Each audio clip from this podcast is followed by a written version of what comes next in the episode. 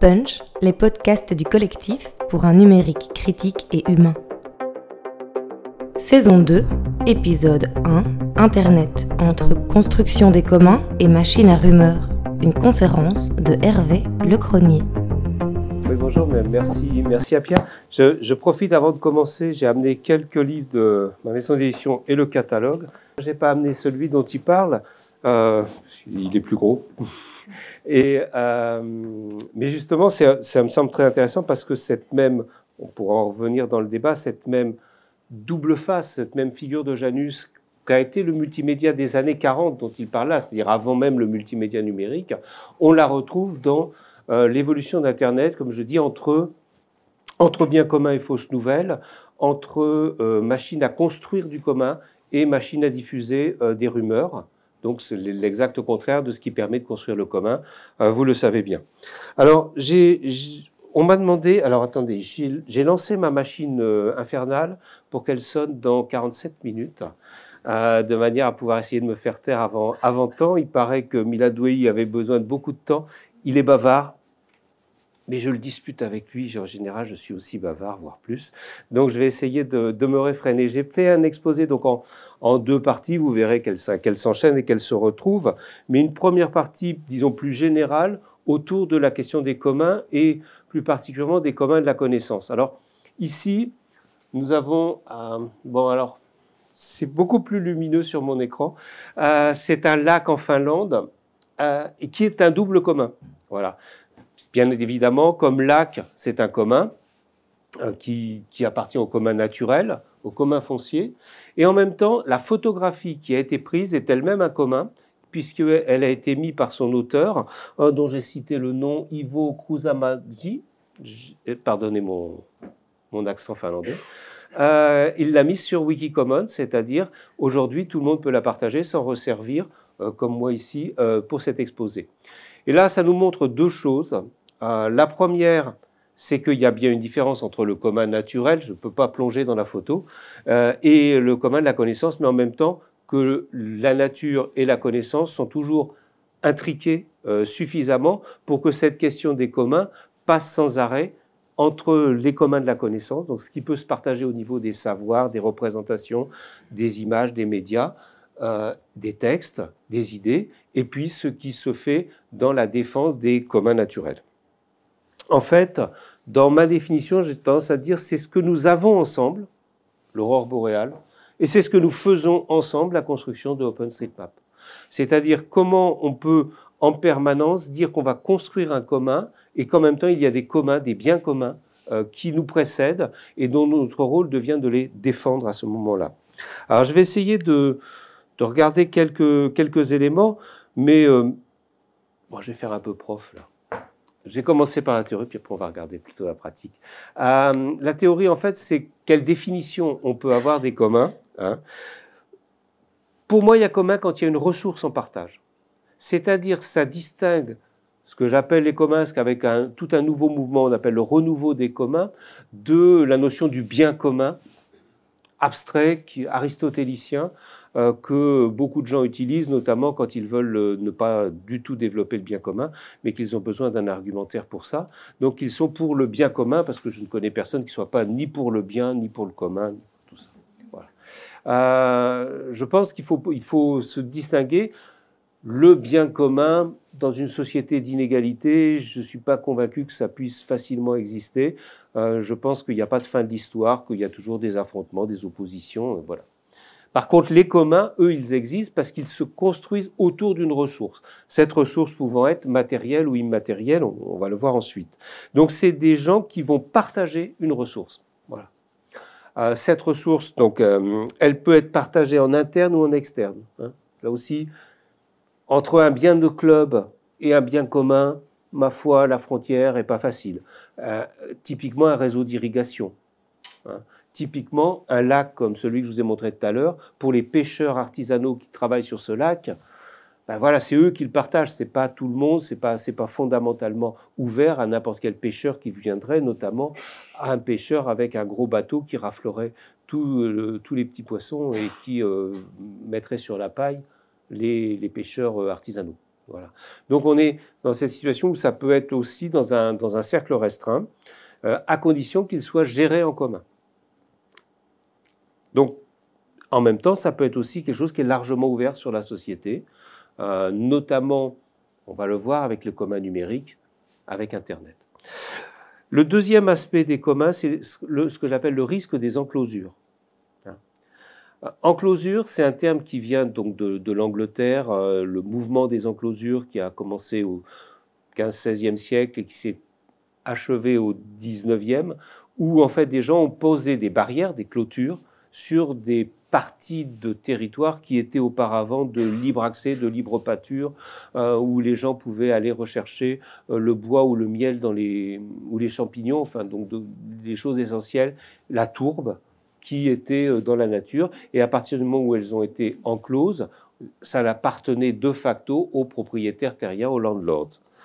ce mouvement s'est fait avec une très très grande violence, et c'est à partir de l'usage de cette violence que pour beaucoup d'historiens, notamment l'historien Peter Lindbaugh, qui a beaucoup travaillé sur la question des communs, il dit mais cette violence en fait un, universel. Voilà, le terme enclosure ne doit pas être resté pour désigner ce moment spécifique de l'histoire de l'Angleterre, mais bien plus généralement désigner tout ce qui va empêcher l'accès au commun, tout ce qui réduit euh, l'accès au commun. Donc, dans le mouvement des communs, en France, en tout cas, on utilise ce terme en closure pour dire c'est tout ce qui limite les communs. Là aussi, je donnerai quelques exemples ensuite. Le troisième élément, c'est euh, le fait qu'un commun n'existe qu'au travers de la communauté. Euh, le même Peter Lindbaugh dit There's no commons without commoning. C'est-à-dire, on ne peut pas construire du commun sans une action collective de faire du commun. Ce qui fait qu'une partie du mouvement des communs même se penche beaucoup plus sur l'action coopérative, l'action collective, ce qui le rapproche par exemple des mouvements d'éducation. Alors vous dites permanente ici, on dit éducation populaire en France, ce qui le rapproche aussi euh, de, l'économie dite sociale et solidaire. Le, et le, quand on étudie cette communauté, ce qui est important, c'est de voir, quand il y a communauté, quelles sont les règles de gouvernance que cette communauté s'applique à elle-même et le quatrième élément, c'est de penser autour de cette ressource, autour de l'organisation du partage de cette ressource, un faisceau de droits. C'est-à-dire non plus un droit unique, je suis propriétaire et j'ai tous les droits, je ne suis pas propriétaire et je dois demander au propriétaire pour tout usage, euh, qui est la règle telle qu'elle est inscrite en fait dans euh, le Code Napoléon, mais aussi plus généralement dans toutes les lois qui sont qui sont nés à, la fin du XVIIIe siècle dans ce qu'on appelle les révolutions du lac Atlantique, c'est-à-dire euh, Angleterre, euh, Amérique et France. Donc, au contraire, c'est l'idée de penser comme un faisceau de droit. Qu'est-ce qu'on a le droit de faire qu'on soit ou ne soit pas propriétaire? Là aussi, je reviendrai, je donnerai des exemples. Et voilà. Donc, ça veut dire, une fois qu'on a mis ces quatre points ensemble, une ressource en partage, un risque d'enclosure contre lequel il va falloir que des gens se mobilisent pour empêcher euh, l'enclosure, une gouvernance d'une communauté qui le met en œuvre et euh, un faisceau de droits qu'on va essayer d'avaliser ou de faire avaliser par les puissances extérieures. Euh, cet ensemble-là définit non pas un bien commun au sens de l'objet qui va être partagé, la ressource elle-même, mais bien un commun, c'est-à-dire l'ensemble de l'activité sociale qui se fait euh, autour de la ressource. J'ai posé un petit quiz pour voir si la leçon a été apprise. J'ai dit que j'allais faire prof. Euh, est-ce qu'il y en a parmi vous qui ont, participé à une crèche parentale? Non. Alors, crèche parentale en France, hein, je ne sais pas si ça existe ici, euh, c'est quand des, parents ne peuvent pas avoir accès à des crèches publiques et ils construisent entre eux une crèche, donc ils, louent un, appartement, ils se, se relaient pour faire fonctionner cette crèche, etc. Typiquement, là, on a affaire à un commun. Mais c'est un commun de type club, c'est un commun un peu fermé, puis qui n'intéresse que les parents dont les enfants sont là. Par contre, ce qui est important, c'est comment ils peuvent en accueillir en permanence des nouveaux, de manière à ce que la crèche parentale euh, continue même quand les enfants de X euh, ont passé leurs trois ans, et ainsi de suite. Donc, quelles sont les règles qui se mettent en place, la forme d'organisation qui assure la permanence euh, est-ce que vous avez participé à des manifestations pour la défense du climat euh, lors de la COP 21 qui s'est tenue à Paris? Hein, Je pense qu'un certain nombre, oui. Euh, voilà, donc là, typiquement, on est dans la logique de quelle est la communauté qui va défendre ce commun universel qu'est le climat? À quel endroit on défend un commun comme le climat? Là aussi, cette notion de, dans le langage européen, euh, on, dit de, le nom m'échappe, le fait qu'il y a des choses qui se gèrent à l'ONU, à la COP 21, mais en réalité, c'est la mobilisation de la société civile qui sera déterminante. Et donc, on voit bien qu'il y, a une subsidiarité entre plusieurs, il y a des, formes emboîtées euh, de gouvernance. Euh, est-ce qu'il y en a qui ont participé à une distribution de nourriture dans le cadre de, en France, on a les restos du cœur, euh, les banques alimentaires? Pour ceux qui l'ont fait, c'est très bien. Mais c'est pas un commun. C'est très bien, mais c'est pas un commun. Parce qu'en en fait, les gens concernés ne sont pas investis dans la gestion du système. Voilà. Donc ça veut dire aussi que les communs, c'est pas le bien et le mal. C'est pas, c'est pas comme ça qu'il faut raisonner. C'est quelle est la forme d'organisation, de distribution, de partage d'une ressource. Voilà. Il peut y avoir des choses très bien, mais qui ne sont pas des communs. Par contre, si d'aucuns ont participé en France, on a un mouvement qui s'appelle ATD Carmonde, qui organise des universités. Et euh, ce mouvement ATD Carmonde fait participer à la définition de l'université les, plus pauvres, donc les gens qui sont dans le besoin. Donc là, on est dans quelque chose qui est déjà intermédiaire. C'est pas totalement un commun parce que on va inviter un professeur d'université ou ça à parler, mais en même temps, c'est à la demande et à la forme d'organisation de la part des, des plus démunis. Euh, on peut aussi acheter un habitat partagé. Hein, notamment aujourd'hui, il y a des gens qui veulent pas vivre leur retraite euh, ou leur vieillesse tout seuls et qui, euh, donc les Baba Yaga en France, essayent d'acheter des logements partagés. Il y a ce qu'on appelle les Community Land Trust, dans lequel on distingue la propriété du logement de la propriété de la terre et de l'immeuble, qui fait en sorte que certes un logement, quand je l'ai acheté, il est à moi, mais je ne suis je suis donc capable de faire ce que je veux dedans, à condition que je ne puisse pas spéculer sur ce logement c'est-à-dire la terre elle-même, la, copropriété quelque part, ne m'appartient pas, elle appartient au Community Land Trust auquel j'ai euh, donné des droits euh, d'accès. Donc là, on voit bien, on a une forme de commun euh, urbain, de type urbain, qui va se mettre en place. Là aussi, important de comprendre que les communs, c'est pas uniquement du passé et uniquement à la campagne, hein, mais c'est bien du présent et dans la ville. Voilà. Et puis peut-être ici pour s'il y a des bibliothécaires, est-ce que vous avez participé à une free library, à du book crossing? En France, on a eu un mouvement qui s'appelait Biblio debout, qui s'est tenu en même temps que le mouvement Nuit debout, où les gens venaient apporter des livres, partager des livres, etc., faisaient circuler les livres. Le, livre-échange, c'est en fait une forme de commun, et c'est un commun très étrange puisqu'il se base sur une propriété qui est celle du livre, et derrière de la propriété intellectuelle qui est associée euh, à l'ouvrage. Et pour autant, le droit nous permet de le faire circuler et l'intérêt de la société est que la culture euh, circule, que le livre circule. Voilà. Sur ces bases-là se construisent en fait un, mouvement des communs euh, qui, a, plusieurs, euh, est, très large en fait.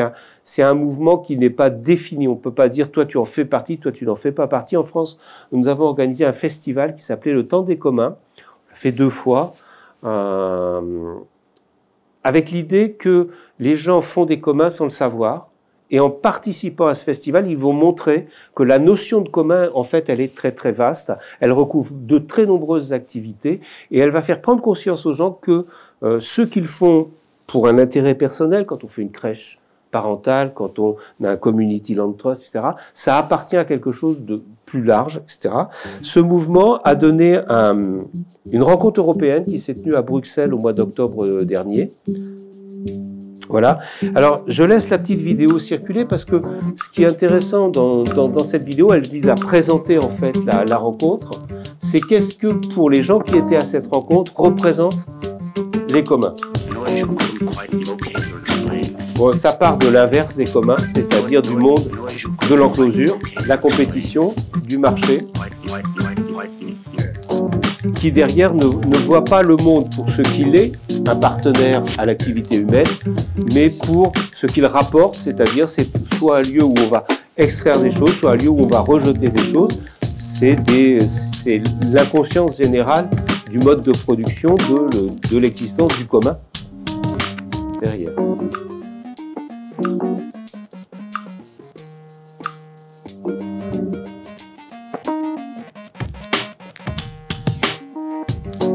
Alors ce que je trouve intéressant, c'est que là, dès qu'on approche, on bascule dans, dans la petite vidéo de présentation sur la question des communs, si on a du débat, des gens qui causent, donc la forme de gouvernance de la communauté, on a des gens qui portent des choses pour les donner, cette logique du partage, hein, des jardins partagés et des choses comme ça. Voilà. Donc on, voit bien derrière cette vidéo cette, cette complexité de créer un mouvement. C'est pas un mouvement unifié, c'est pas un mouvement qui a une théorie, c'est pas une chose comme ça. Euh, et en même temps, ce qui rapproche en fait l'ensemble de l'activité, les, quatre points que j'ai essayé de, définir euh, auparavant. Je vais distinguer en fait maintenant les divers types de communs, en commençant par les communs universels, c'est-à-dire euh, des communs dans lesquels il est difficile de définir la communauté. Pas tant le commun qui est difficile, mais c'est la communauté qui va le prendre en charge. Exemple, le climat. Exemple, euh, l'orbite géostationnaire. Ah oui, l'orbite géostationnaire, c'est un commun complètement inventé, c'est pas quelque chose qui nous préexiste. C'est l'endroit où on peut envoyer des satellites de manière à couvrir la Terre euh, de euh, d'émissions de, télé, de, radio ou d'ondes de, Internet. cet ensemble-là est encombré. Aujourd'hui, les premiers qui ont envoyé des satellites, ces satellites qui ne marchent plus, forment euh, des déchets stellaires, enfin des déchets sur l'orbite qui empêchent les nouveaux venus d'accéder à cette orbite-là. On a une forme d'enclosure par le fait que j'ai laissé mes déchets, tous mes satellites euh, américano-russes, euh, et, que maintenant les... Alors, c'est pas n'importe quoi cette question. Ça a amené en 76 une rupture à l'UNESCO où les États-Unis ont quitté l'UNESCO autour de ce qu'on appelait le nouvel ordre mondial de la communication. D'accord? Donc, vous voyez, on, touche aussi à des questions. Donc, à partir du moment où c'est très grand comme ça, on va toucher au multilatéral, on va toucher aux organisations qui le, prennent en charge, etc. Donc voilà, donc commun universel, c'est globalement ces communs qui souvent nous préexistent ou, qui sont trop grands pour pouvoir être gérés euh, simplement par une communauté. Mais en même temps, comme je le disais tout à l'heure à propos du climat, si les communautés à la base ne s'en occupent pas, ne défendent pas euh, ces communs universels, alors ils ne seront pas défendus. C'est euh, le problème de l'exemple qu'on a aujourd'hui de l'espace intersidéral. Je, coupe le son parce voilà. Donc ça c'est le merveilleux moment où on a envoyé une fusée avec un homme qui va marcher sur la Lune, euh, Armstrong qui va marcher sur la Lune. Euh, dès lors, il a fallu se poser la question cet espace à qui appartient-il? Est-ce que parce que Armstrong a planté un drapeau américain, la Lune appartient aux États-Unis? Est-ce que on a le droit de mettre des armes euh, sur la Lune? Donc on a eu un traité de l'espace en 67 qui interdisait tout ça et qui considérait que l'espace intersidéral était un commun. Très bien. Sauf qu'il y a deux ans, euh, Barack Obama a accepté qu'on puisse enregistrer à New York des droits d'exploitation des objets célestes, la Lune ou les, les, les, comètes et les choses comme ça. Donc de pouvoir aller creuser des mines et le produit de la mine appartiendrait à celui qui va creuser les mines, indépendamment d'une décision euh, collective. Immédiatement, bien sûr, notre cher paradis fiscal voisin du Luxembourg euh, s'est empressé d'ouvrir même, euh, la même capacité pour les gens d'aller faire des claims sur cet espace qui pourtant est un commun. Donc, vous voyez, on est à nouveau dans un processus d'enclosure hein, qui euh, prend une définition juridique étrange. Je ne suis pas propriétaire de la terre, juste du fait que je la ramène les minéraux sur la terre et que donc je vais pouvoir les, exploiter, indépendamment de ce que ça va avoir comme conséquence euh, sur, euh, sur l'ensemble de la planète et sans demander à l'ensemble de la planète s'il est possible de le faire. Alors les communs universels, on peut les opposer aux communs fonciers, c'est-à-dire j'ai de la terre quelque part, et cette terre, est-ce qu'elle doit être propriétaire ou est-ce qu'elle doit être partagée? Euh, Cas typique, les alpages, hein, donc euh, sur, sur l'illustration, le fait que euh, à un moment donné, ces alpages, c'est pas une terra nullius, comme le disait le philosophe Locke, c'est-à-dire c'est pas un endroit qui appartient à personne et le premier qui s'y met. Non, c'est depuis des générations et des générations les euh, éleveurs qui euh, ont fait des chemins, qui ont fait des muraillettes, qui ont fait des endroits où les, bêtes pouvaient se reposer, qui ont construit des cabanes, et que ces cabanes sont partagées, que ce terrain est partagé. On ne peut pas dire c'est à moi, je, n'ai pas besoin d'être propriétaire d'un morceau d'alpage. Par contre, il y a des règles, euh, une gouvernance de ces biens fonciers. Alors l'exemple que je cite ici, c'est ce village en Thaïlande qui voit à l'automne plein de champignons arrivés, pas très loin de Bangkok. Qui a droit de ramasser les champignons Soit le village considère qu'il est propriétaire de la terre du village et donc il interdit à tout le monde de ramasser sauf aux gens du village. Ils ont trouvé une formule intermédiaire qui est tout le monde peut venir ramasser pour sa consommation personnelle, c'est bien un don de la nature. Par contre, pour la vente, ce ne sont que les gens du village parce que c'est en quelques mois, ils font leur année, ils vont vendre ça sur les marchés de Bangkok. Vous voyez, c'est typiquement une règle de gouvernance d'une communauté qui, s'organise pour ça. Derrière ces questions de comment, ces questions des, des communs fonciers, c'est pas quelque chose de récent. Et même si on le regarde, c'est quelque chose qui est lié à des traditions. Euh, traditions religieuses, j'en ai mis deux. Euh, dans la tradition chrétienne, euh, il est dit dans la Bible que lorsque vous récolterez la moisson de votre pays, vous ne moissonnerez pas jusqu'à l'extrémité au bout du champ. Vous laisserez les raisins grappiller, les fruits tomber, les choses. Vous laisserez ça pour le glanage. Et le glanage est typiquement un droit qui ne se, un droit du commun. C'est un droit d'usage qui ne se pose pas la question de la propriété, mais qui se pose la question de l'usage, notamment de l'usage par les plus démunis de, la terre et de la culture, indépendamment même du fait qu'il y a un paysan qui peut être propriétaire. Et la Pachamama, c'est donc la, logique de, la terre elle-même aurait des droits et qu'elle pourrait aller en justice euh, pour euh, empêcher les enclosures sur la terre, la destruction euh, des règles sur la terre avec depuis la journée de la Terre. Troisième type de commun, c'est les communs urbains, c'est-à-dire comment on s'organise pour partager l'espace public dans la ville. Alors les gens, c'est simple, ils disent bah, c'est la municipalité qui est responsable de l'espace public dans la ville et donc les habitants n'ont qu'à faire comme on dit. Ou voir euh, l'espace public, vous savez qu'il est très largement utilisé pour les manifestations hein, dans, dans le monde entier. Euh, où on peut donc interdire les réunions dans l'espace public comme la loi euh, l'a indiqué en Espagne ou en Inde, à Bombay. Hein, donc pour empêcher les réunions dans l'espace public, euh, la loi intervient pour priver en fait les gens de leur accès à l'espace public. Et dans le même temps, on voit des gens s'auto-organiser pour utiliser des éléments de l'espace public. La photo ici, c'est les jardins partagés. C'est-à-dire le fait que des gens utilisent des, des landes de terre, des morceaux, de, des friches, etc., pour planter collectivement euh, des, légumes. Euh, et souvent, les gens les mangent. Et alors, ce qu'on s'aperçoit, et qui est très intéressant, c'est que la plupart du temps, ces légumes ne sont pas volés. C'est-à-dire, ils ne sont pas pris par quelqu'un d'autre qui ne les aura pas plantés, mais c'est les gens qui les ont plantés qui vont bien, à la fin, les récolter et les manger. Donc il y a une forme, on s'aperçoit que spontanément nous respectons le commun. Là où dans la mentalité générale, c'est tout ce qui est commun, c'est ce qui est sale, c'est ce que personne n'entretient, c'est ce qu'on va laisser tomber.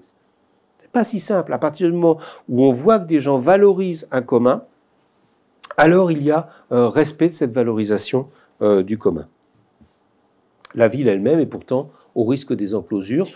Un exemple typique, c'est euh, l'organisation de l'espace pour que les gens ne puissent pas stationner. Ces bancs merveilleux où on ne peut pas s'allonger, pas rester assis longtemps, enfin bref, où on va exclure les, SDF de la ville. Ces grillages ici, qui sont avenue de Flandre à Paris, qui sont à l'endroit où euh, les migrants, tout l'été dernier, avaient trouvé un endroit pour s'installer et pour dormir euh, tranquillement. Donc depuis, c'est grillagé, etc. Donc on voit qu'il y a toute une forme d'organisation, euh, là aussi, de l'enclosure des communs urbains. Enfin, dernier type de commun, commun numérique, plus largement commun de la connaissance, mais euh, aujourd'hui, la connaissance, elle s'enregistre principalement dans des éléments numériques. Alors là, on touche à quelque chose de radicalement différent, c'est que les communs numériques sont additifs. Plus il y a de gens qui se servent d'un réseau, et plus ce réseau a de la valeur plus il y a de gens qui vont partager euh, des documents et plus ces documents vont prendre de la valeur. Plus il y a de gens qui vont utiliser un logiciel, participer à Wikipédia, etc., et plus, euh, de facto, ce logiciel ou cette encyclopédie en ligne va gagner de la valeur et se construire comme commun. Donc on a des communs additifs, euh, qui de surcroît ont une autre propriété, c'est le fait que si je m'en sers, je ne vous prive pas, je ne vous empêche pas Chaque fois que je consulte Wikipédia, vous pouvez le faire aussi, et il n'y a aucun, problème de, de, concurrence comme ça.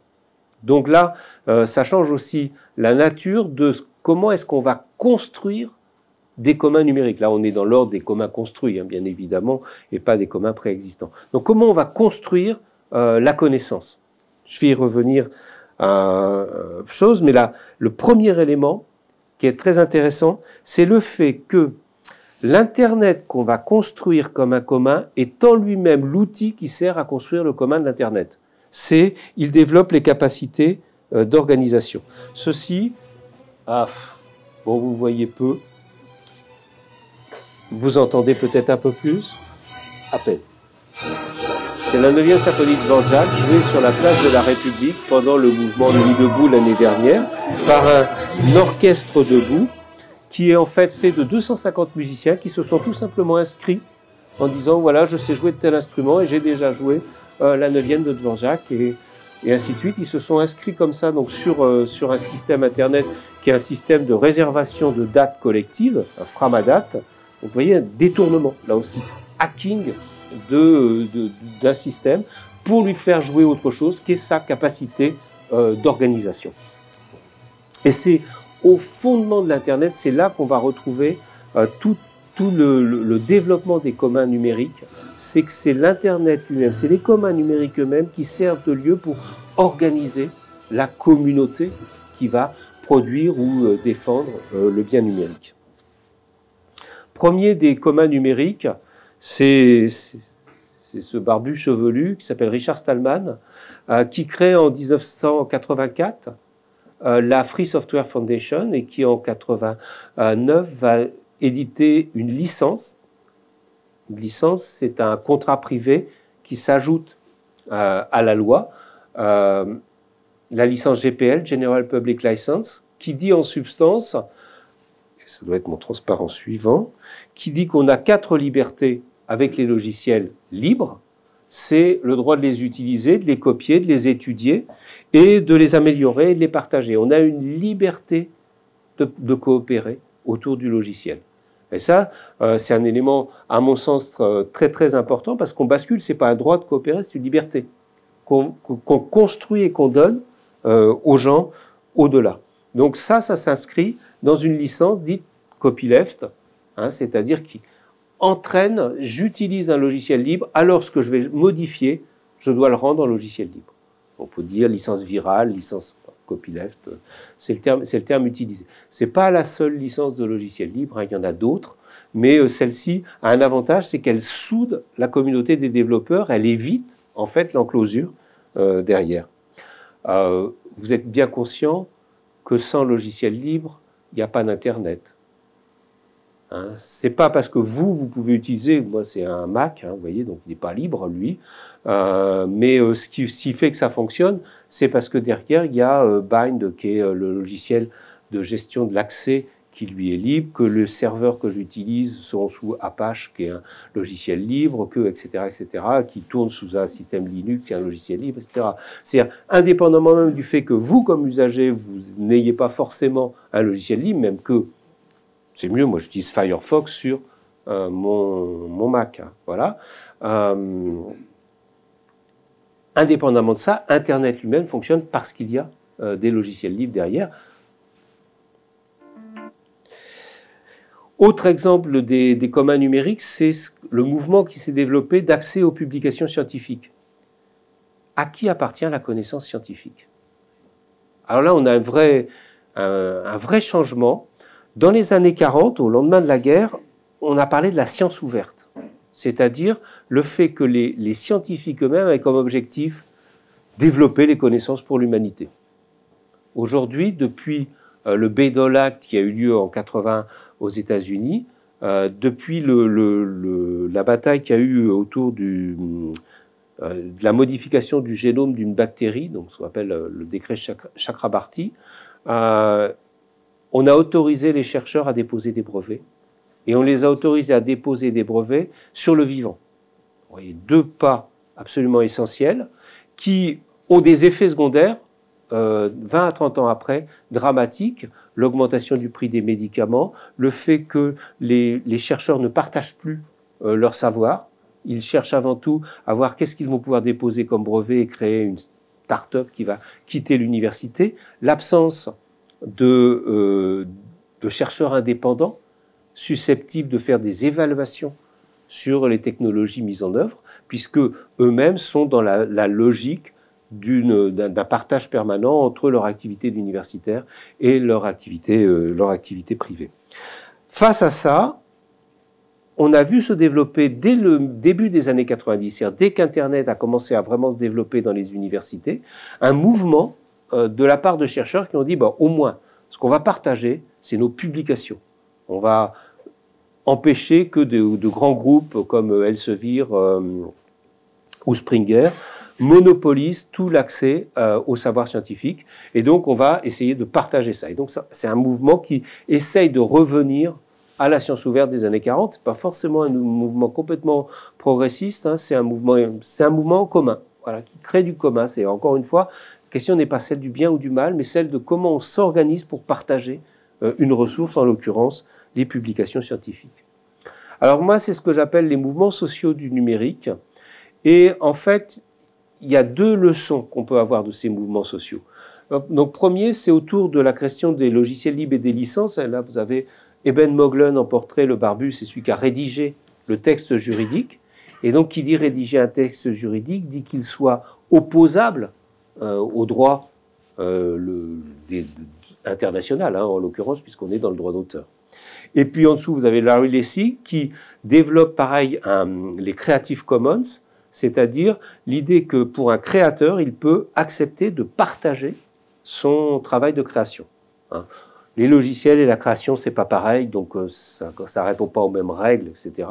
Et donc euh, on a besoin de deux euh, formules différentes. Ce qui est intéressant aussi avec le travail de Larry Lessig, c'est qu'il applique ce dont j'ai parlé tout à l'heure, c'est-à-dire le faisceau de droit.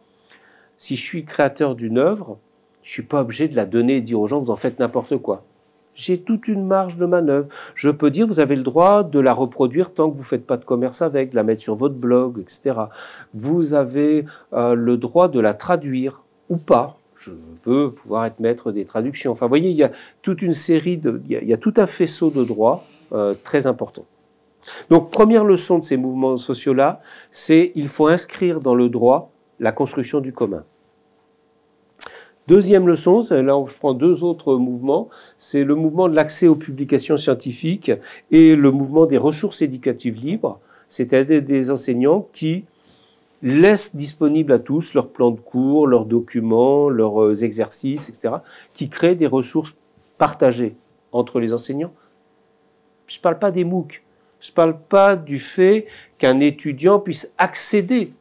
Non, non, je parle du partage. C'est-à-dire, en fait, entre enseignants, comment je partage les documents, je réutilise ce qu'a fait un autre, je donne moi-même euh, des compléments, je modifie un exercice et j'explique euh, comment ça peut se faire, ainsi de suite. Vous voyez là, aussi la nuance, c'est pas là. Voilà.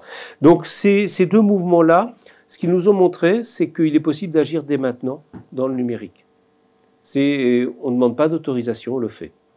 Et ça, c'est un élément très important à mon sens du mouvement des communs. Bon, bien sûr, le plus grand euh, des communs numériques, je ne vais pas m'étendre.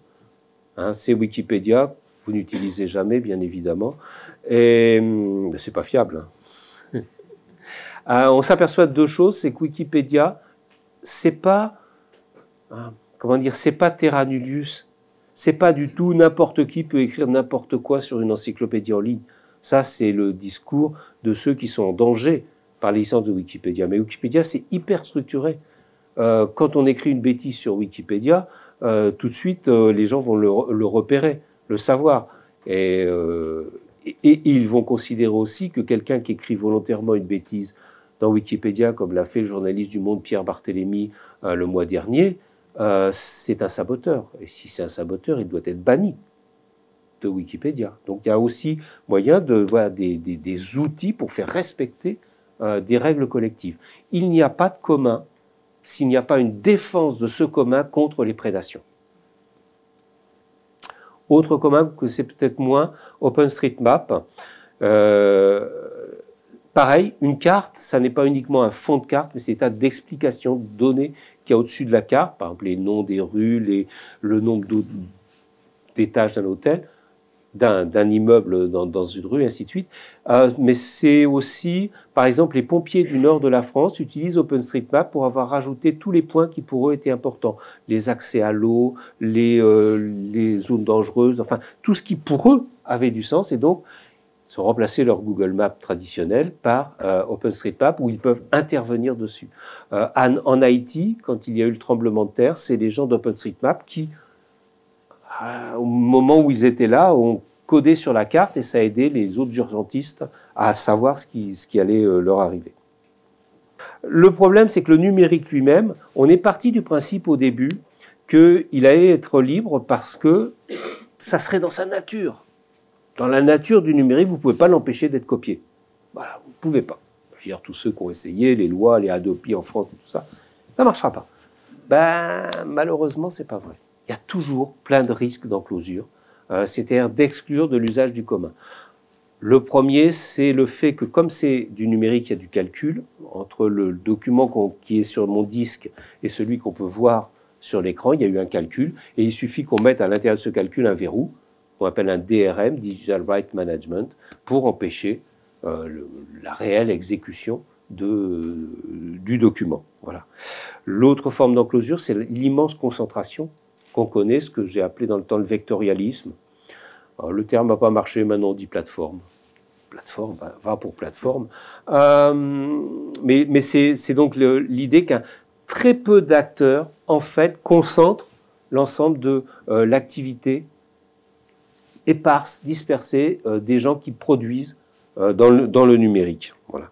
C'est enfin le traçage des individus, hein, la surveillance le, nouveau protocole de l'Internet, surveillance de points slash slash, euh, comme le titre du livre de Tristan Nito, qui est là-bas. Euh, bon, voilà. Donc, comment, comment on va résister à ces enclosures numériques En développant le domaine public? Ceci est un selfie. Oui, c'est le macaque a volé l'appareil photo de David Slater et a fait un selfie merveilleux. Ah, vous ne voyez pas bien, en plus c'est déformé ici, mais euh, voilà. Euh, à qui appartient ce selfie?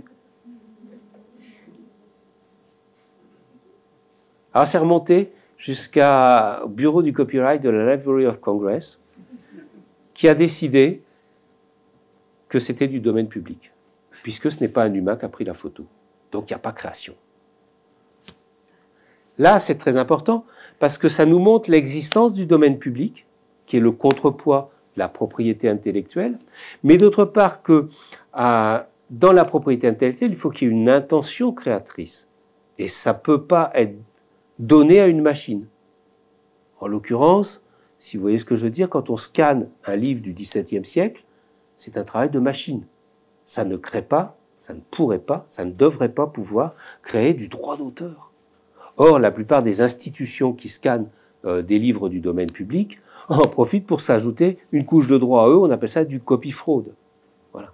Donc comment aujourd'hui le domaine public, qui est un élément essentiel des communs de la connaissance, hein, euh, va, être, va être suivi, et comment on va élargir même la notion de domaine public à ce que les auteurs vont décider de mettre dans le domaine public. Tout ce qui va être utilisé par les licences Creative Commons tous les théorèmes de mathématiques, les algorithmes qu'on utilise en informatique. Euh, soit ils sont secrets, comme l'algorithme de Google, soit ils sont du domaine public. Mais il n'est pas raisonnable qu'on puisse mettre un brevet sur une formule mathématique euh, pour euh, savoir compresser ou décompresser une image. Voilà. Donc comment on va défendre ce domaine public et faire en sorte, comme le, proposait Jean Zay, qui a été le ministre de la Culture du Front populaire en France en 1936, qui est rentré au Panthéon il y a deux ans, parlait beaucoup de ses exploits pendant la guerre, très peu ses positions sur la propriété intellectuelle, où justement il refusait le terme de propriété intellectuelle, mais il faut développer un droit sui generis, qui est le droit d'auteur, mais qui ne relève pas d'une propriété, mais qui relève d'un droit du travail, qui relève du fait qu'on a travaillé. Et donc, qu'est-ce qu'on fixe comme règle pour que les auteurs puissent continuer à travailler, ce qui est l'objectif quand même euh, principal, et, euh, et, en même temps que la propriété soit une exception, et que la, règle générale de la connaissance, c'est d'appartenir au domaine public. Une question là-dessus, est-ce que forcément ce qui est dans les communs est gratuit? Non, il n'y a pas de raison. Euh, il peut y avoir des tas de choses. Enfin, ce n'est pas le critère. Ce n'est pas le critère. J'aurais même tendance à dire, heureusement qu'il y a des gens qui ont gagné de l'argent à rééditer Victor Hugo, euh, Montesquieu, Voltaire et compagnie. Sinon, nous ne connaîtrions pas Victor Hugo, Montesquieu, Voltaire et compagnie. D'accord? Donc, voilà, c'est compliqué. C'est le droit de partager, la liberté de coopérer qui est l'élément essentiel, pas le fait que ce soit euh, gratuit ou pas. Voilà, ce qui se traduit par cette, formule-là, euh, Creative Commons, c'est pas seulement un style de vie, une licence, c'est aussi un style de vie. Quelques éléments sur la théorie des communs, je vais accélérer, juste pour vous montrer un portrait de Elinor Ostrom, qui a obtenu le prix de la Banque de Suède, que l'on appelle habituellement le Nobel d'économie. Euh, en 2009 pour son travail justement sur les communs. Alors aussi, c'est intéressant. Euh, c'est une forme de reconnaissance par le système industrialo-financier en place de l'importance des communs. Et en fait, son travail à Elinor Ostrom a été d'aller étudier les communautés qui vivaient réellement autour de communs. Et en fait, elle était financée parce que les, États-Unis, donc le, avait, remarqué qu'il y avait une baisse de la productivité de la zone tropicale. Et il voulait comprendre comment. Et donc, elle, elle a dit, ben, c'est parce que, en fait, les règles qui font qu'un commun, les principes qui font qu'un commun réussit, donc les, fameux huit principes qu'elle a mis en, lumière, euh, n'étaient pas respectés. C'est-à-dire le modèle institutionnel qui, qui gérait traditionnellement toute la zone tropicale hein, euh, avait été perturbé par euh, l'irruption de, grandes entreprises, des, bananiers, des choses comme ça. Enfin, toute cette destruction des règles traditionnelles s'était traduite par, un, in fine, un, un, un appauvrissement de la productivité de cette zone-là.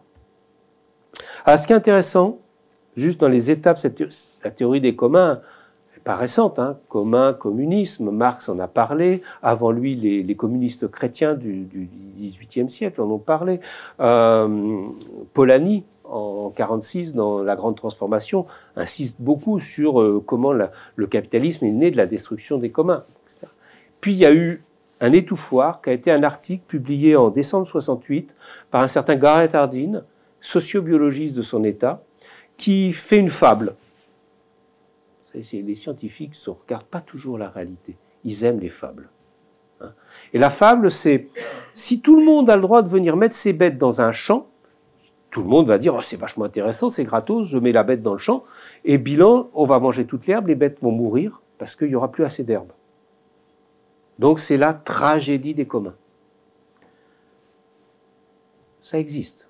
Ça existe la tragédie des communs. On va dire que ça n'existe pas. C'est par exemple la pêche en haute mer. En haute mer, les gens qui ont les gros filets viennent ramasser tout et empêchent le renouvellement de la ressource. Donc là, il y a, il y a besoin d'intervenir des lois. Dans un prêt, non. Dans un prêt, il y a des paysans. les paysans, ils discutent, ils savent causer, il y a la communication, il y a la gouvernance, en fait, de, des biens communs.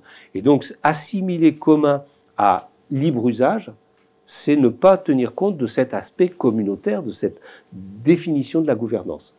Et c'est justement pour contrer cette fable que Elinor Ostrom a lancé son travail. Elle a commencé par travailler sur les, réseaux d'irrigation en Californie et ainsi de suite. Donc voilà. Donc bien montrer que c'est compliqué. Est-ce qu'Internet est un bien commun? Alors, les serveurs sont des biens privés. Ils appartiennent aux journaux qui les mettent en place, ils appartiennent à Google, etc.. Les tuyaux sont des biens privés. Vous achetez votre accès auprès de Orange ou je ne sais pas, Belgatel. Le poste de travail avec lequel vous connectez Internet est un bien privé, il vous appartient, c'est votre téléphone ou votre ordinateur. Donc, qu'est-ce qui fait que je peux dire quand même qu'Internet est un commun? C'est que, en réalité, c'est les protocoles qui font que les serveurs, les tuyaux et les postes de travail euh, peuvent fonctionner ensemble. Qu'on peut interroger un, site web qui a été fabriqué à Hong Kong ou à Honolulu et on va pouvoir le lire parce que les protocoles, euh, le, les normes de l'Internet sont les mêmes partout. Et donc là, on a une rupture avec la logique de, euh, de système propriétaire. Je ne peux pas facilement, on vient d'en avoir l'expérience avec votre collègue, prendre un disque qui n'est pas Apple, euh, qui a été formaté pour un autre système et le mettre sur mon ordinateur. Donc la logique des systèmes propriétaires n'existe pas dans l'Internet. Le deuxième aspect qui en fait euh, un commun, c'est que ce sont les gens directement concernés par l'organisation de l'Internet qui défendent les normes qui vont être élaborées collectivement. C'est-à-dire, c'est pas sur la base d'une négociation interétatique comme euh, à l'IUT ou euh, à, l'organisation de, de, la normalisation internationale. Hein. C'est les ingénieurs de l'Internet qui ont co-construit l'ensemble de ces protocoles. Ils l'ont construit aussi avec une volonté. Hein. on disait tout à l'heure, Creative Commons, c'est pas seulement une licence, c'est un style de vie. Au début de l'Internet, il y avait une volonté qui est représentée par ce, dessin du, New York Times du début des années 90, où deux chiens parlent, et il y en a un qui dit sur Internet, personne ne sait que vous êtes un chien, c'est-à-dire en substance ce que vous donnez au système, et la chose la plus importante, on est dans la duocracy, hein, ce que vous faites est important, pas qui vous êtes. Vous êtes d'accord, c'est un mythe, c'est fini. Puisque on commence déjà par faire que tout simplement vos requêtes sur Google commencent par chercher à savoir qui vous êtes pour vous donner des réponses qui vous intéressent. Je ne parle même pas des réponses publicitaires. Donc voilà, donc ils ont, ils ont voulu à l'origine construire ça, ils ont voulu le construire aussi comme un outil de coordination, hein, donc qui permettait les échanges par-delà les langues, les continents, la négociation sur le jeu de caractères euh, Unicode qui permet d'avoir toutes les langues du monde et est un élément très important dans, dans l'extension de l'Internet comme un, comme un commun mondial. C'est aussi la défense du logiciel libre. Derrière la défense de l'Internet, dès le début, est apparu un renouveau de l'engagement, donc qui n'était pas exactement sur les mêmes sujets, mais sur en fait trois thèmes globalement. Euh, la capacité à s'exprimer. C'est une, une volonté très profonde et quand on coupe l'Internet quelque part, euh, les gens estiment qu'on les empêche de s'exprimer, ils le vivent très brutalement et ça les engage à se remobiliser. C'est la capacité à se concerter et se coordonner, donc tout l'aspect dont j'ai parlé auparavant d'auto-organisation qui est lié à l'Internet lui-même. Et enfin, conséquence, c'est revendiqué avec les, méthodes des pétitions en ligne et des choses comme ça. Et en fait, ce renouveau de l'engagement se traduit aussi par deux, deux chemins c'est la question de la transparence et la question de l'empowerment. Question de la transparence, c'est compliqué là. Et là, on commence à voir apparaître ce qui va arriver ensuite. C'est que dans la Glasnost, euh, lancée par Gorbatchev, c'était les pouvoirs doivent être transparents devant les citoyens. Dans la réalité de l'Internet aujourd'hui, c'est les citoyens sont transparents au pouvoir. C'est la logique de surveillance, de profilage, de traçage permanent. Donc là, on a un truc euh, où, effectivement on voudrait avoir une transparence, on voudrait savoir ce que sont et ce que font euh, les pouvoirs, et en même temps ces pouvoirs nous rendent transparents avec la surveillance de masse généralisée, y compris votée dans la loi comme en France. le deuxième aspect, c'est l'empowerment, c'est l'idée qu'il ne s'agit pas simplement de prendre le pouvoir, mais il s'agit d'être plus fort pour défendre euh, ses objectifs, de, se donner à nous-mêmes de sans capacité chose, c'est typiquement le mouvement des femmes, le mouvement féministe, qui l'a montré, c'est-à-dire euh, il n'y a pas de pouvoir à prendre, il n'y a pas de quartier général, mais il y a bien en permanence la capacité des femmes à travailler au respect et à l'égalité. Euh, derrière le problème de l'Internet, c'est euh, comme Clomin, il est victime d'enclosure. Et aujourd'hui, une des formes principales de l'enclosure de l'Internet, c'est de rompre avec pas tant avec les protocoles, pas tant avec les normes, que de détourner ces protocoles et ces normes pour être contre la logique d'horizontalité, la logique de coordination qui était celle de l'Internet, et remplacer ça par l'économie de l'attention, par la construction de grands euh, vecteurs euh, comme euh, Facebook, Apple, Alibaba, Tencent, etc.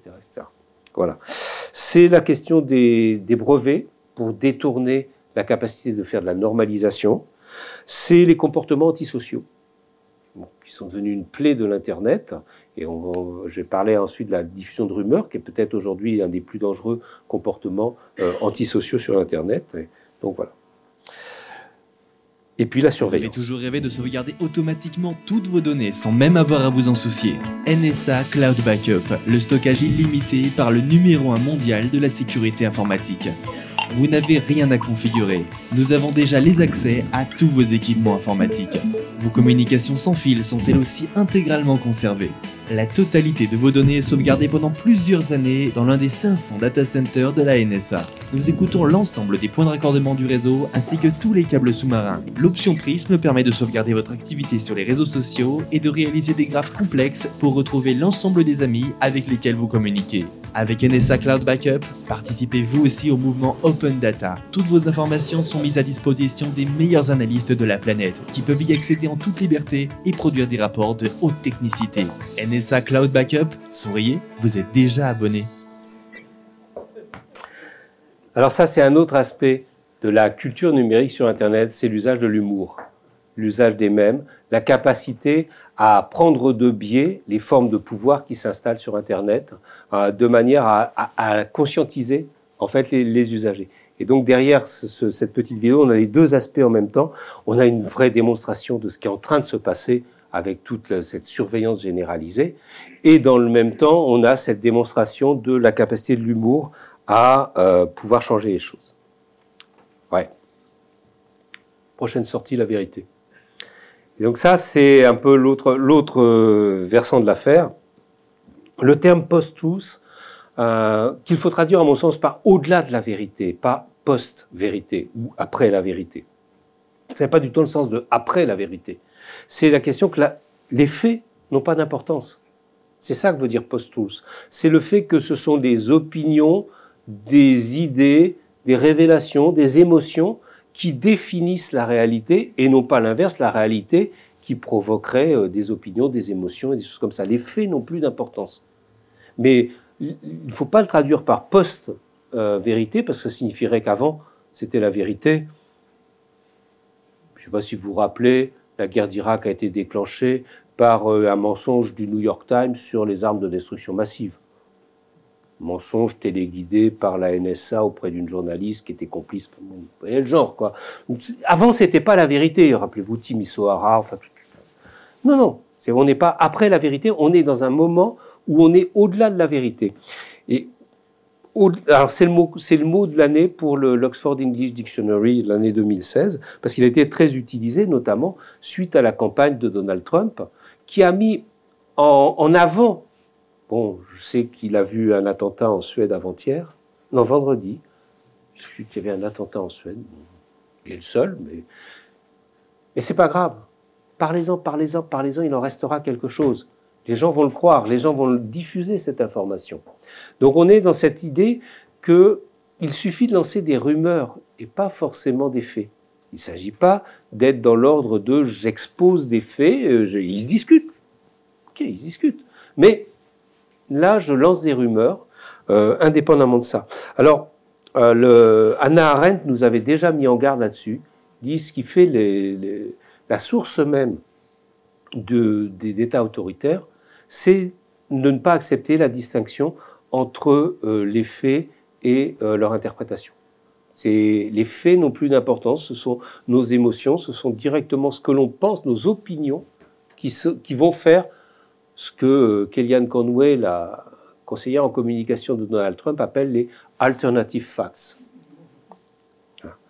Alors ces fausses nouvelles, on voici un exemple, le, pape François a bien évidemment dénoncé Hillary Clinton, soutenu Donald Trump il a que ça à faire. Vous savez bien, les papes interviennent en général dans les élections politiques, surtout aux États-Unis. Cette fausse nouvelle a été partagée 961 000 fois.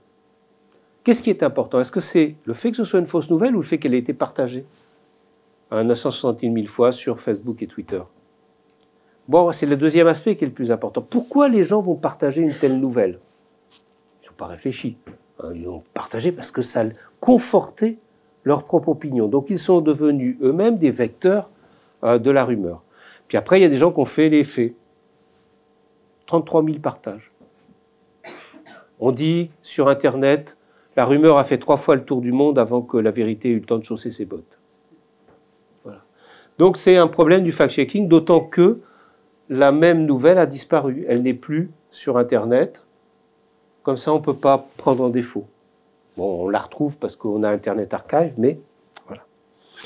Donc, on a un deuxième aspect qui est ces 900 000 personnes qui ont partagé cette nouvelle, en fait, ils l'ont partagée avec ceux qui étaient prêts à la recevoir. pas avec d'autres qui auraient pu dire, mais attends, c'est des bêtises, enfin, c'est même pas la peine de... Regardez, c'est tellement, tellement gros. Non, ils l'ont partagé avec des gens qui étaient comme eux. Ce qu'on appelle la construction d'une bulle de filtre. Euh, en fait, il y a 58 millions d'électeurs de Trump, mais je n'en ai vu aucun. Ils sont pas dans les mêmes réseaux. Ce qu'on appelle l'homophilie. Euh, alors après, derrière, euh, cette, derrière ça, il y a des gens qui gagnent de l'argent. Et oui, le système de l'économie de l'attention, tel qu'il a été construit sur Internet, permet de gagner de l'argent indépendamment des nouvelles, de l'information qu'on va faire circuler, juste parce qu'il y a les, les clics sur euh, les publicités, il y a l'affichage des publicités Google, etc. C'est la base même de l'économie, donc Google et Facebook ont intérêt à ce partage des fausses nouvelles. Alors là, ils sont en train de revenir, ils sont en train de dire qu'ils vont trouver des solutions. Mais globalement, fondamentalement, leur modèle économique fait qu'ils ont besoin qu'il y ait ce genre de partage-là. Et donc là, on est dans une situation qui est radicalement nouvelle, où en fait des gens, Google c'est 90% des requêtes euh, sur, euh, sur Internet, euh, avoir un Gmail c'est presque obligatoire, même si on s'en sert pas, il faut au moins en avoir un. Euh, et puis Facebook, c'est la moitié des internautes, 1,5 milliard personnes, la moitié des internautes de la planète. Donc, sont devenus des systèmes tellement gros que leur propre fonctionnement économique échappe à la décision collective et est devenu une incitation. Là, je crois que c'est la Macédoine Connexion. C'est des petits jeunes dans un village qui s'appelle Vélès en Macédoine qui euh, sont mis à gagner plein d'argent en créant des sites pro-Trump. Mais ils n'en avaient absolument rien à faire de la vérité. Ils racontaient absolument n'importe quoi. C'est le, les, les cyniques. Et donc là, on a parlé des communs au début. On dit c'est un style de vie, c'est l'horizontalité, c'est la logique de partage. Puis là, on voit c'est le cynisme qui l'emporte. Je fais circuler quelque chose, même si je sais pertinemment que c'est faux. Mais ça me rapporte. Alors, le problème après, c'est comment on peut mettre en place du fact-checking. C'est-à-dire quelle est la place de la réalité? Et ce qui est étonnant dans ce débat, c'est que réalité et vérité sont deux termes confondus. Voyez, on parle de post-vérité. Non, c'est retour à la réalité, retour au réel. C'est pas tout à fait la même chose.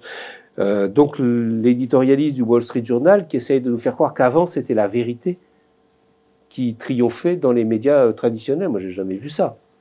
J'ai jamais vu ça. Les médias ont comme rôle de mettre à l'agenda, c'est-à-dire de faire qu'on pense tous à la même chose au même moment.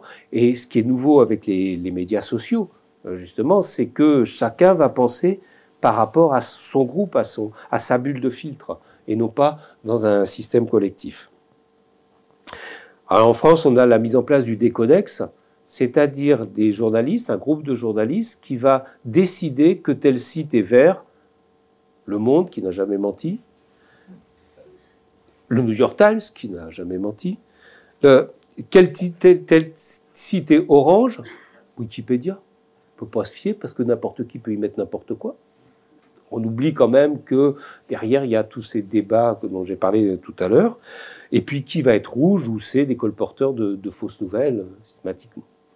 Euh, c'est un peu dangereux de revenir à cette situation-là. Alors, c'est pas la, pas la première fois. Quand il y a eu le point info qui a été mis en place, il y a des gens qui ont pensé que ça devait être réservé qu'aux journaux qui disaient vraiment euh, la vérité, etc. Oui, euh, par exemple, dans le domaine scientifique, il y a des controverses en sciences controverse. C'est des scientifiques qui travaillent la réalité aussi bien l'un que l'autre et qui ne sont pas d'accord sur les conclusions à mettre en place. Il y a ça jour après jour, notamment sur les questions des perturbateurs endocriniens, des pesticides, sur la question des OGM, sur la question du nucléaire, sur toutes les grandes questions de société sont des affrontements. Qui va décider qu'il y en a qui ont vrai et qu'il y en a qui ont faux? C'est un débat de société, c'est à la société d'avancer euh, sur ces, questions-là. Juste montrer qu'on a des outils qui favorise ce régime euh, au-delà de la vérité. Euh, là, c'est une petite vidéo sympathique. C'est un, une séance, oh, on, voit, on, voit, très mal. Hein. C'est une séance de tournage. Euh, je suis désolé, on voit très mal. Et donc, comment on va transformer une personne normale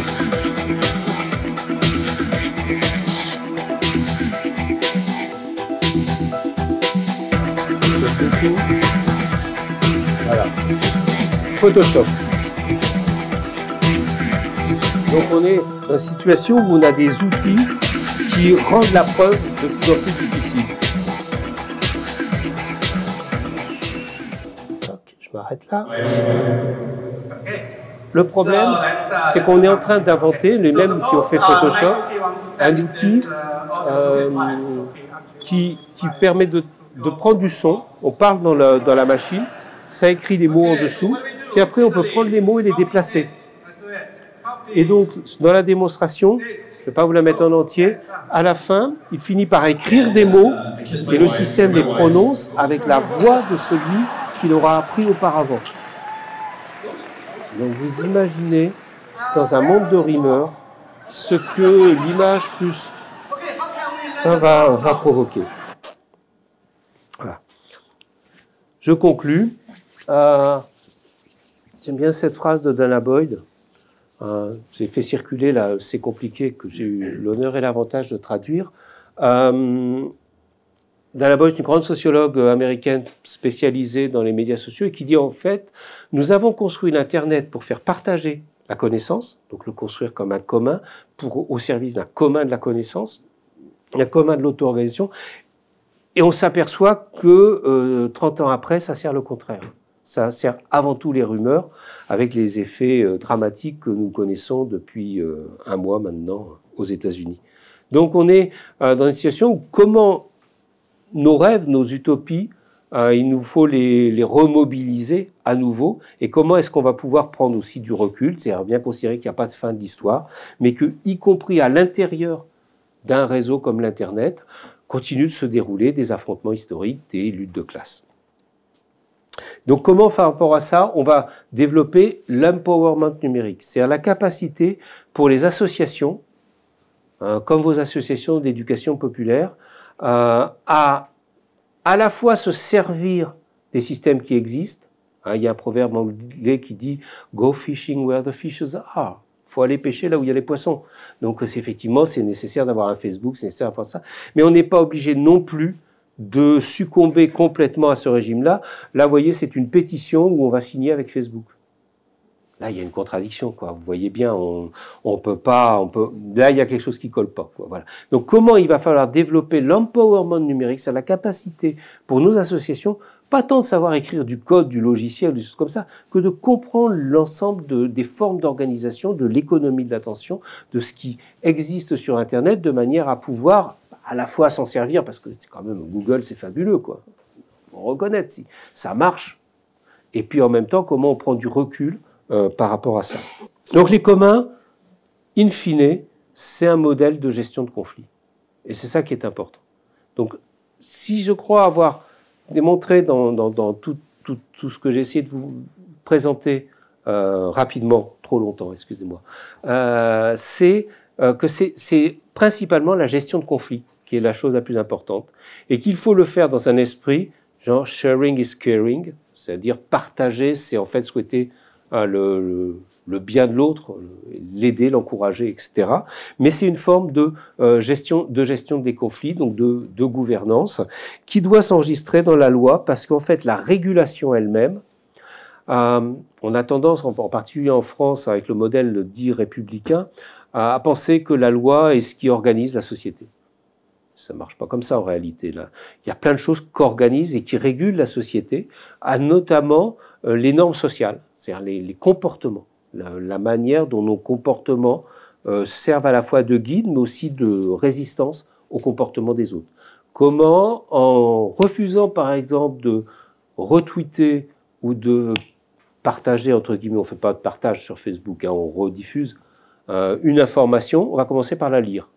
Tout simplement, on va la lire d'abord, partager ensuite. Si rien que par ce comportement-là on fait ça, on instaure une nouvelle norme sociale celui qui aura partagé quelque chose qu'il n'a pas relu, en fait, va s'extraire de, de, de, cette norme sociale qu'on va mettre en place. Et donc là, tout de suite, on va revenir sur, euh, sur ces notions euh, d'utopie. Donc les, les, normes sociales, c'est très très important et ça peut passer bien au-delà de la loi, mais par euh, à la fois l'exemplarité, ce que les gens font en commun, la manière dont ils développent des communs, ça donne des, des images positives aux autres. Si vous avez regardé le film qui s'appelle Demain, euh, il le montre très très très très clairement. Et puis il y a le, les questions d'architecture. Ce que là Lessing dit code is law. C'est à la manière dont on va définir une architecture de système, que ce soit un système informatique, que ce soit une urbanisation euh, d'un ensemble euh, urbain, etc. La, structure même va avoir autant d'influence que les lois et les comportements qui vont se faire à l'intérieur. Ce qui n'empêche pas qu'il faut bien sûr développer des lois. Enfin, je pense que la question des communs, c'est se donner les moyens de regarder l'avenir autrement. C'est-à-dire, nous sommes dans une période quand même difficile, hein, nous voilons pas les yeux, euh, dans laquelle le, un certain nombre de choses dangereuses peuvent arriver à la planète, commencer par le changement climatique, les millions de déplacés et de réfugiés que cela va provoquer, les risques de guerre, le, le, fait d'avoir un monde qui ne s'écoute plus, hein, où justement chacun est dans sa bulle de filtre. Ça, c'est des, éléments quand même relativement dangereux dans lesquels il va, nous, il va nous falloir retrouver des utopies positives. Internet a constitué en son temps une utopie positive. Dans les années 90, c'était un rêve que tous les gars du monde puissent se donner la main. Euh, bon, on s'aperçoit que ça n'a pas marché, euh, peut-être parce que les utopies ne marchent jamais. Par contre, on s'est reposé dessus. On a assimilé tout ce qui allait être Internet à ça allait être bien. Tout ce qui allait être le partage sur Internet, ça allait être bien. Non, c'est pas ça. Il faut continuer à penser qu'il y a, de l'histoire et que qui dit l'histoire dit des conflits et que l'important c'est de trouver des nouvelles méthodes de euh, résolution de conflits. Voilà. Et donc il faut sortir de la politique binaire. Et j'aime terminer sur cette phrase de Marcel Mauss, sociologue qui a développé la théorie du don et du contre-don et qui dit en substance que le don de l'un ne doit pas devenir le capital de l'autre. Si vous pensez à quelques grands groupes de l'Internet, vous n'avez pas tort. Je vous remercie.